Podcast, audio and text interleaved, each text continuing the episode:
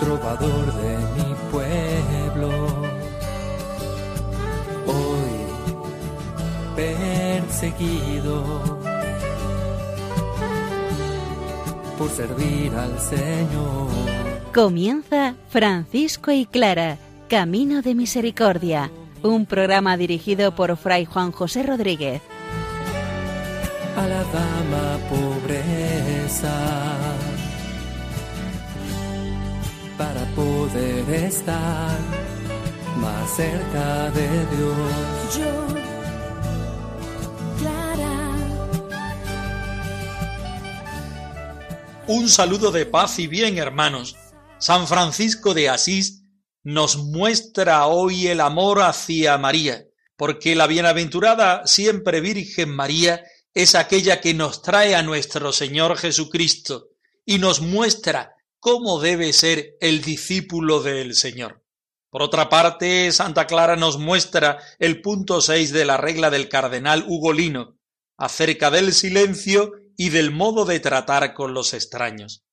Como siempre, escuchemos la palabra del Señor, que ella sea la norma, el motor y la fuerza, la disposición del cristiano para poder llevar este mensaje a su vida y hacerlo vida propia.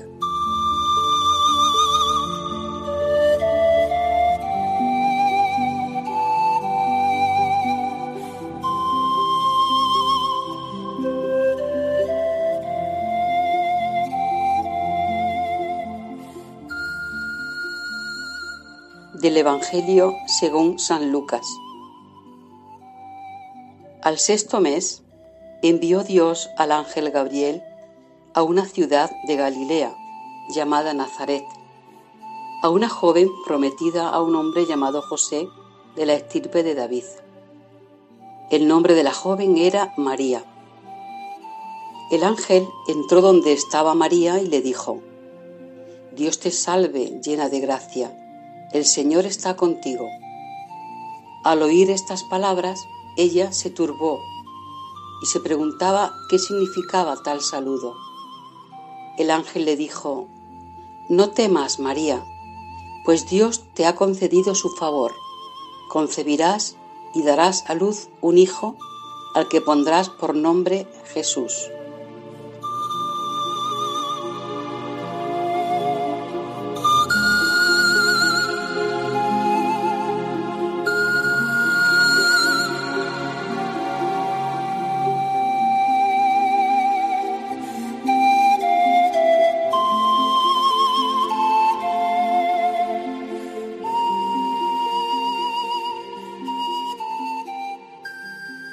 Francisco no puede separar nunca a la Virgen María en la contemplación de nuestro Señor Jesucristo, porque María ocupa un lugar central en él.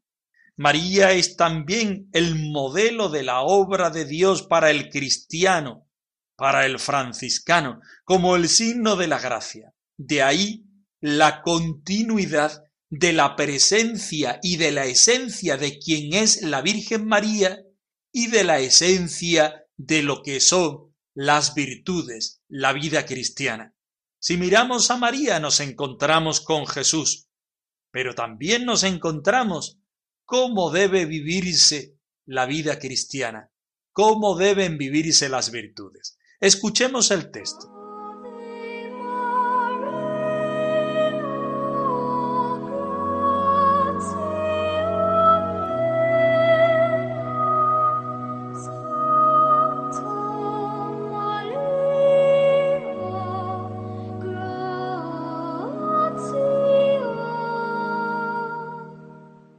Salve, Señora, Santa Reina, Santa Madre de Dios, María, que eres Virgen hecha Iglesia y elegida por el Santísimo Padre del Cielo, a la cual consagró Él con su Santísimo amado Hijo y el Espíritu Santo Paráclito, en la cual estuvo y está toda la plenitud de la gracia y todo bien.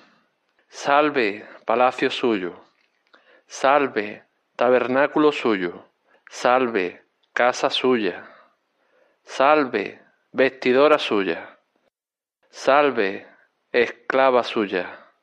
Salve, madre suya y todas vosotras, santas virtudes, que sois infundidas por la gracia e iluminación del Espíritu Santo en los corazones de los fieles, para que de infieles hagáis fieles a Dios.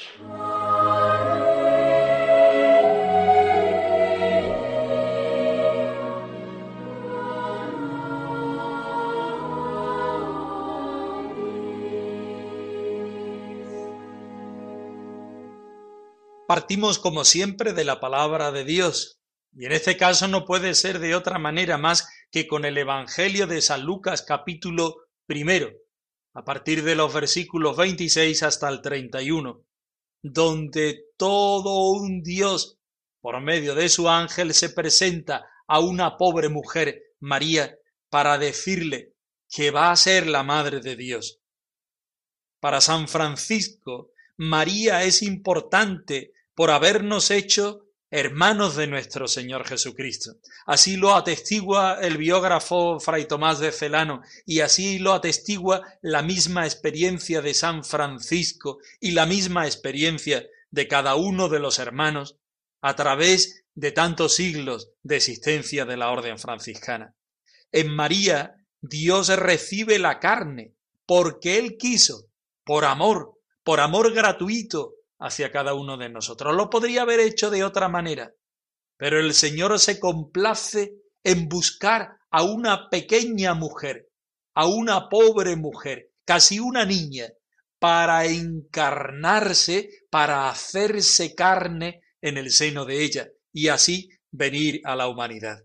El omnipotente, el eterno, el santísimo, el Dios todopoderoso, se hace débil, se hace hermano, se hace niño, se hace pequeño y lo hace en el seno de la Santísima Virgen María, que no deja de ser una pobre mujer de nuestra raza. Por una parte subraya la pobreza humana y por otra parte subraya hasta dónde puede abrirse el hombre, la mujer, la persona en el diálogo con el Señor el Santísimo, el Señor Dios Omnipotente, vive entre los pecadores gracias a que María dijo su sí y se manifestó disponible a lo que el Señor quería. El Santísimo Señor manifiesta hasta dónde puede llegar el amor y en la persona de María también se manifiesta hasta dónde el hombre puede llegar a decirle sí a Dios. Lo que el hombre había estropeado, Dios lo arregla y lo hace por medio de una de nuestra raza María. En Jesús Dios se hace fiesta, Dios se hace presente. Ya el mundo no es ajeno a la realidad y a la presencia del Señor. El mundo está dentro del seno de una mujer llena de gracia, que es María, y lo da a luz no una sola vez, sino siempre que una persona es capaz de decir sí al Señor, sí a la vida, sí al amor. María, por tanto, es puesta por el mismo Dios en el centro del misterio de la humildad, del amor, de la pobreza humana y de la acogida de la gracia. ¿No es eso el carisma franciscano? ¿No es eso lo que Francisco y Clara quisieron vivir?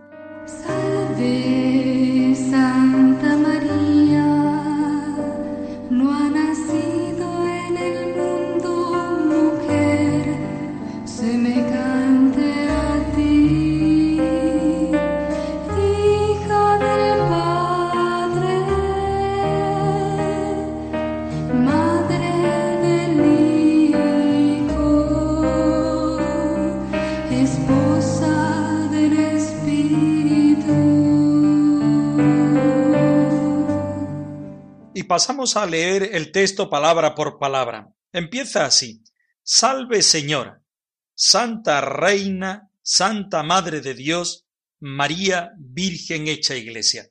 Hace ahí tres parejas de nombres para llamar a María. Primero, salve que la une con Señora. Salve es el saludo solemne que se le hace a las personas, a las personas que tú quieres, que tú respetas. Salve Señora.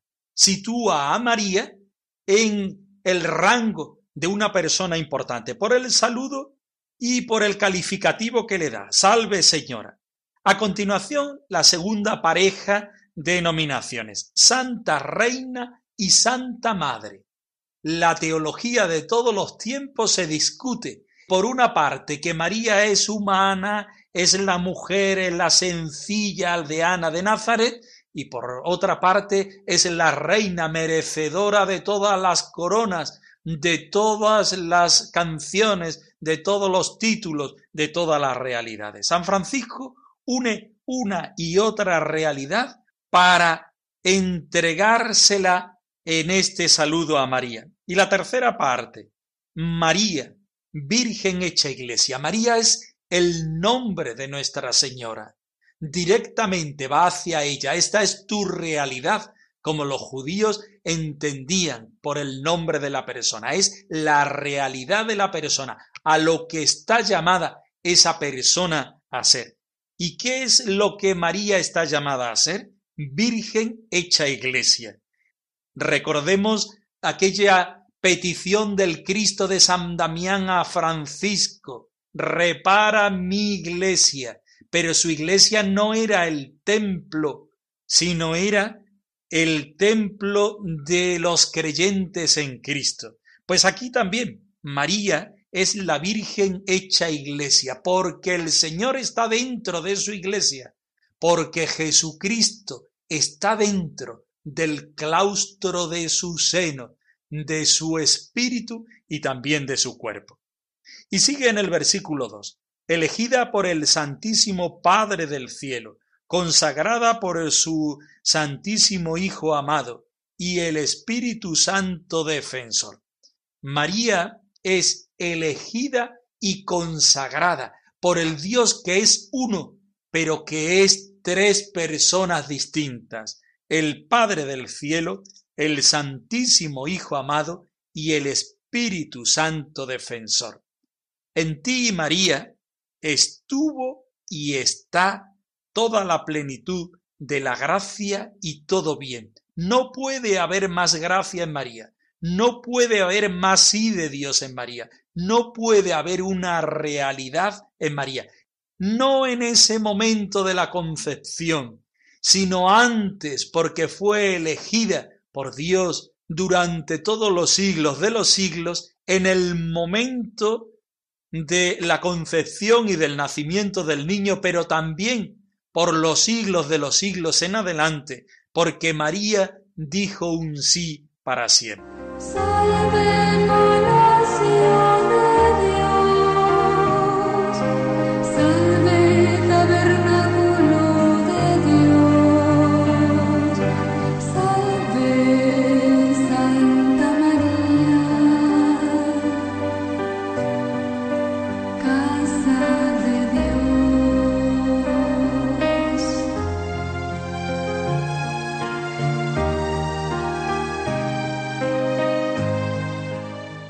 Y a continuación, en los versículos 4 y 5, Francisco de Asís rompe a cantar en loores a la Madre de Dios, diciéndole salve, es decir, agradándola en esa presencia de la Virgen María, llamándola, llamándola con distintos nombres y distintos calificativos que nos muestran lo que siente dentro de su corazón y de su espíritu el pobrecillo de Dios. Y dice así, Salve, palacio de Dios, porque los palacios son donde viven los reyes y las reinas, y él anteriormente ha llamado a María reina, y la reina no puede vivir más que en un palacio.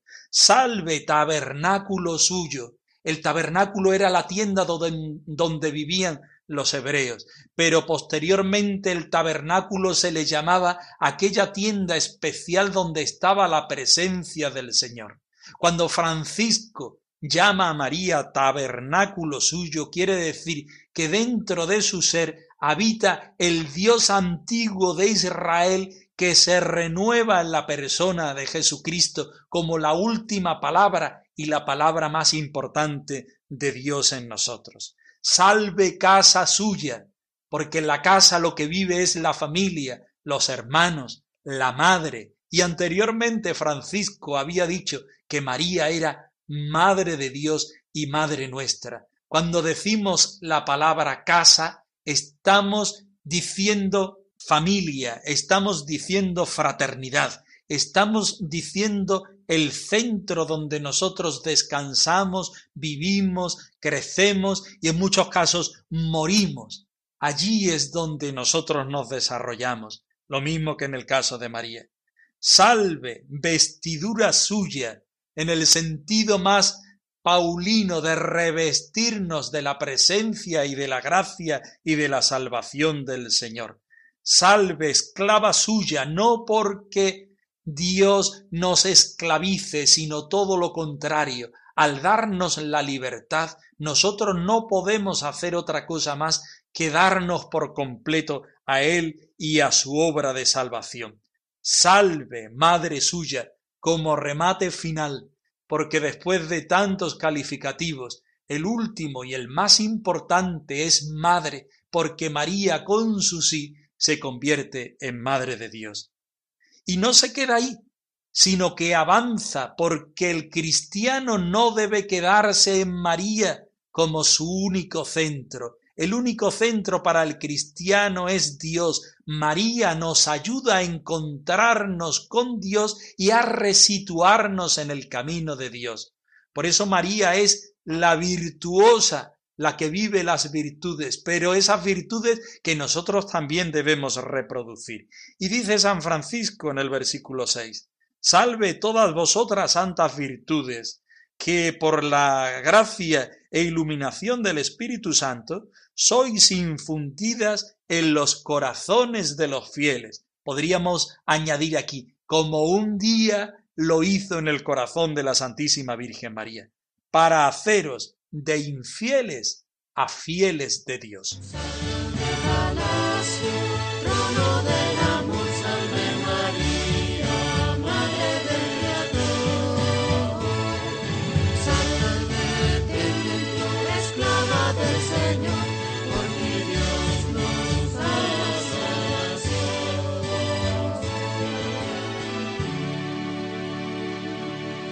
Venimos repitiendo que la regla del cardenal Ugolino no quiere ser una regla nueva para las hermanas pobres de Santa Clara, sino que quiere actualizar en aquel momento histórico el carisma que viven las hermanas, aquello que es lo más profundo, lo más importante, revitalizarlo, ayudarles a que lo hagan con sincero corazón.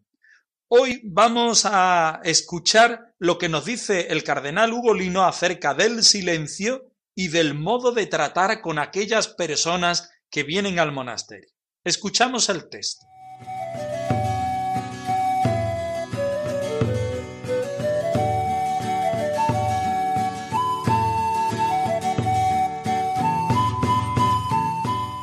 De tal modo deben todas observar siempre un silencio continuo que no se les permite hablar sin licencia ni entre sí ni a otra persona, exceptuadas las que hacen oficio de maestras o tengan algún otro cargo que sin hablar no pueda ejercerse de modo conveniente. Quienes podrán tratar de cosas referentes a su oficio o a la obra que traen entre manos en los lugares, tiempos y circunstancias que les pareciere bien a la abadesa. Y si alguna persona extraña religiosa o seglar o de cualquier dignidad, quisiere alguna vez hablar con una de las monjas, avísesele primero a la abadesa, y si la abadesa lo permite, la monja interesada vaya al locutorio, acompañada al menos de otras dos monjas señaladas por la abadesa, y esta manera de proceder obsérvenla con firmeza tanto las sanas como las enfermas, de modo que nunca hablen juntas menos de tres entre sí ni con personas extrañas, fuera de aquellas que, según se ha dicho, están encargadas de ciertos oficios o determinadas obras, o fuera asimismo del caso en que alguna deba tratar en secreto con el sacerdote por razón de la confesión, o con el visitador acerca de la vida común y de la observancia de la disciplina regular. Y esta norma debe ser diligentemente observada aun por la misma abadesa, a fin de que se quite en absoluto todo peligro de detracción, con la salvedad, empero, de que la abadesa pueda hablar con sus sores según le pareciera, en público o en privado, en los tiempos competentes de cuanto atañe a su oficio. Silencio, silencio de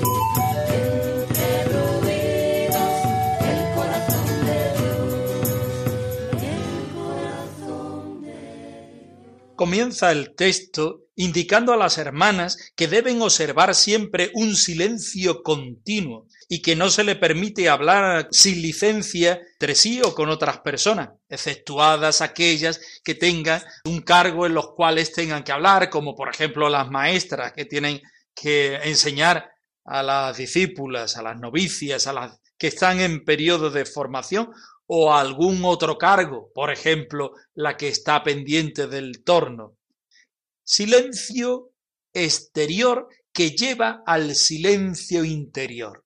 Porque sin silencio exterior ni interior no podemos encontrarnos con el Señor.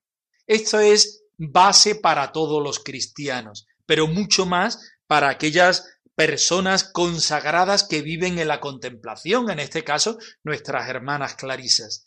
Ellas quieren hacer de su vida un retiro continuo, una contemplación continua del Señor.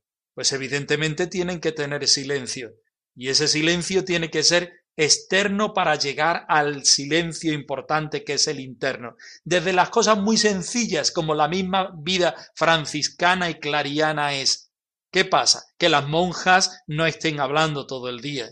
Que las que tengan que hablar por su oficio o por una excepción, pues que lo hagan sin ningún problema. Pero el resto debe estar unida en ese fuego que supone el Señor. Y eso solamente se hace desde una vida eh, oculta, una vida entregada, una vida en constante escucha de lo que el Señor quiere. Y si alguna persona, entre paréntesis, extraña, viene al convento, religiosa o seglar o de cualquier dignidad, y quisiere hablar con alguna de las hermanas, se le avisa primero a la abadesa. Es la moderadora, es la autoridad, es la animadora de la fraternidad.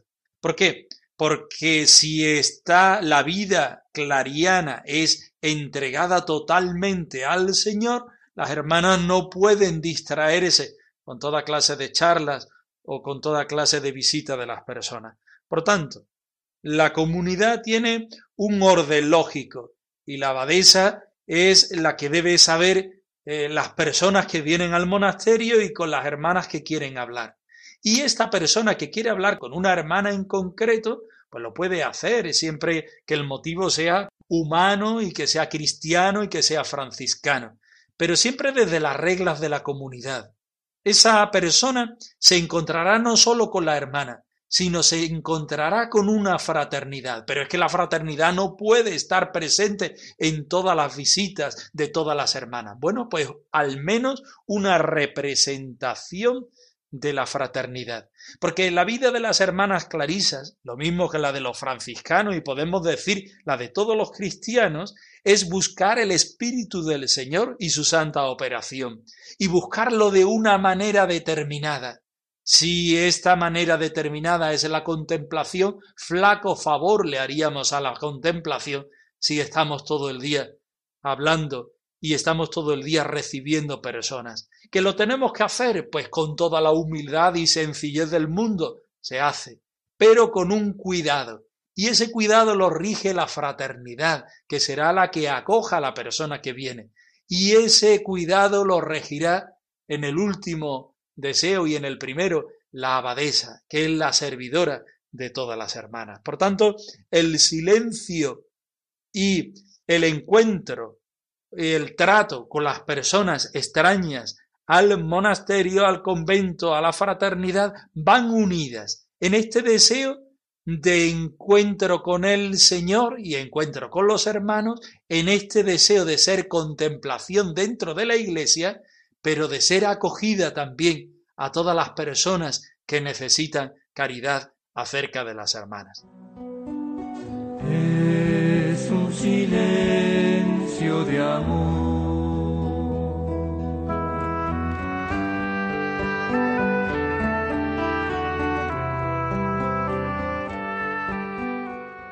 francisco y clara arroba radiomaria.es.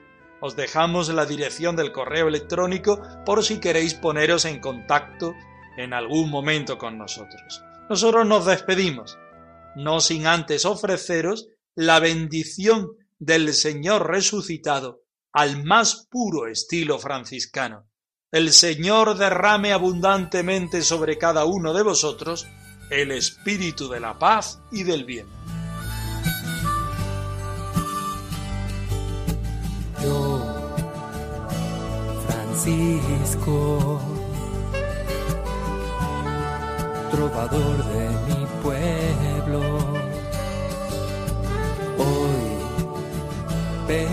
perseguido por servir al Señor. Han escuchado en Radio María Francisco y Clara, Camino de Misericordia, un programa dirigido por Fray Juan José Rodríguez. a la dama pobreza para poder estar más cerca de Dios. Yo